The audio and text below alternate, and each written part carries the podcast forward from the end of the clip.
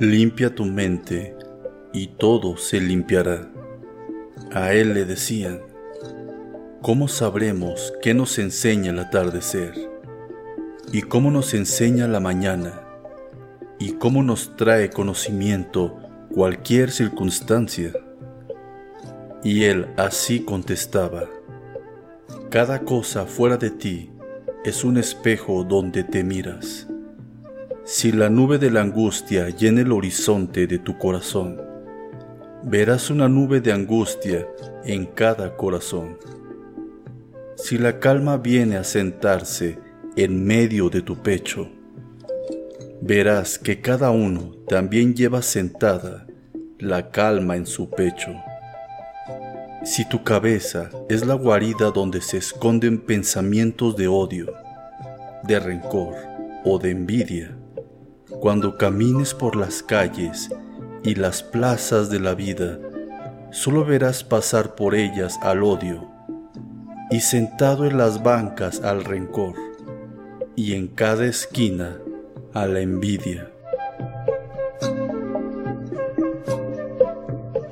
Y tú me dirás, desearía volar más allá de esta ciudad, porque está contaminada y quisiera salir de esta casa para sentir el campo limpio y su pureza.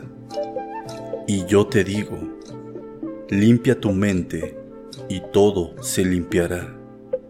Limpia tu corazón y todo se limpiará. Limpia tu cuerpo y todo estará limpio.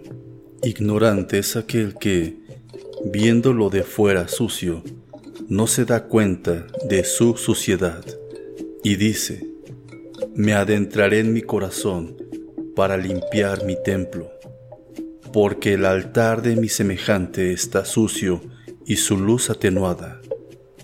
Ignorantes son aquellos que pretenden limpiar su templo en el templo de los demás.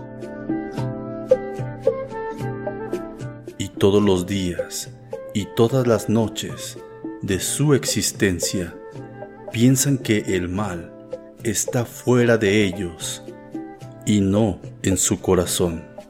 Mira los ensontles y mira los jilgueros y mira los cocostli. ¿Quién podrá decirles que su canto no es armónico?